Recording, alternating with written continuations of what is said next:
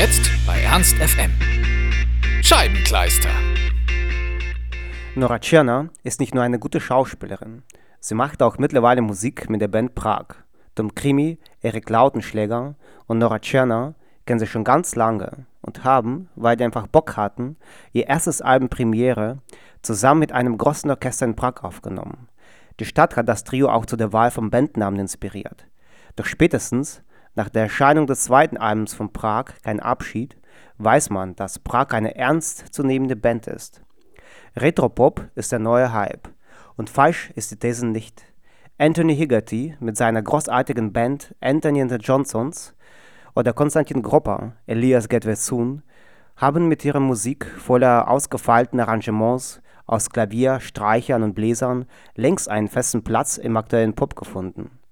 Auch viele Songs des zweiten Albums von Prag sind zusammen mit einem großen Orchester entstanden. Auf dem zweiten Album Kein Abschied setzen Prag auf die Macht der Melodie und die Universalität von Emotionen. Tom Krimi, Erik Lautenschläger und Nora Tschirner haben auf dem Album die Songs zwischen Chanson, Pop und altem deutschen Schlager geschrieben. Das Trio erzählt mit seinen Songs bildhafte Alltagsgeschichten, die von den Streichern und Bläsern melancholisch untermalt werden. Vielleicht bist du ja gar nicht hier, doch warum hängt dann dein Fahrrad vor der Tür? Die Lieder sind romantisch, auffühlend und ein wenig geheimnisvoll. Mit großen Worten werden die großen Gefühle erzählt und so klingen sie auch. Doch wenn die Seele nicht so schwer wäre, doch mit jedem Moment ein bisschen mehr, Leichtsinn verlieren würde und nur nicht so müde wäre. Diese Grundstimmung zieht sich durch das ganze Album, mal melancholisch, mal ironisch, mal sehnsüchtig und immer pompös, manchmal ein bisschen zu viel des Guten. Auch mit Worten tragen sie dick auf. Textzeilen aus dem Song All die Narben könnten fast vertonte Gedichte sein.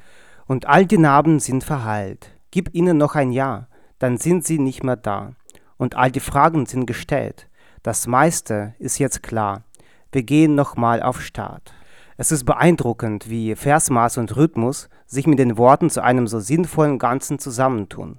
Für die Fans von Chanson und Schlagerpop ist das Album auf jeden Fall gut gelungen. Und man könnte natürlich einige Filme mit der Musik gut untermalen. Ernst FM. Laut, leise, läuft.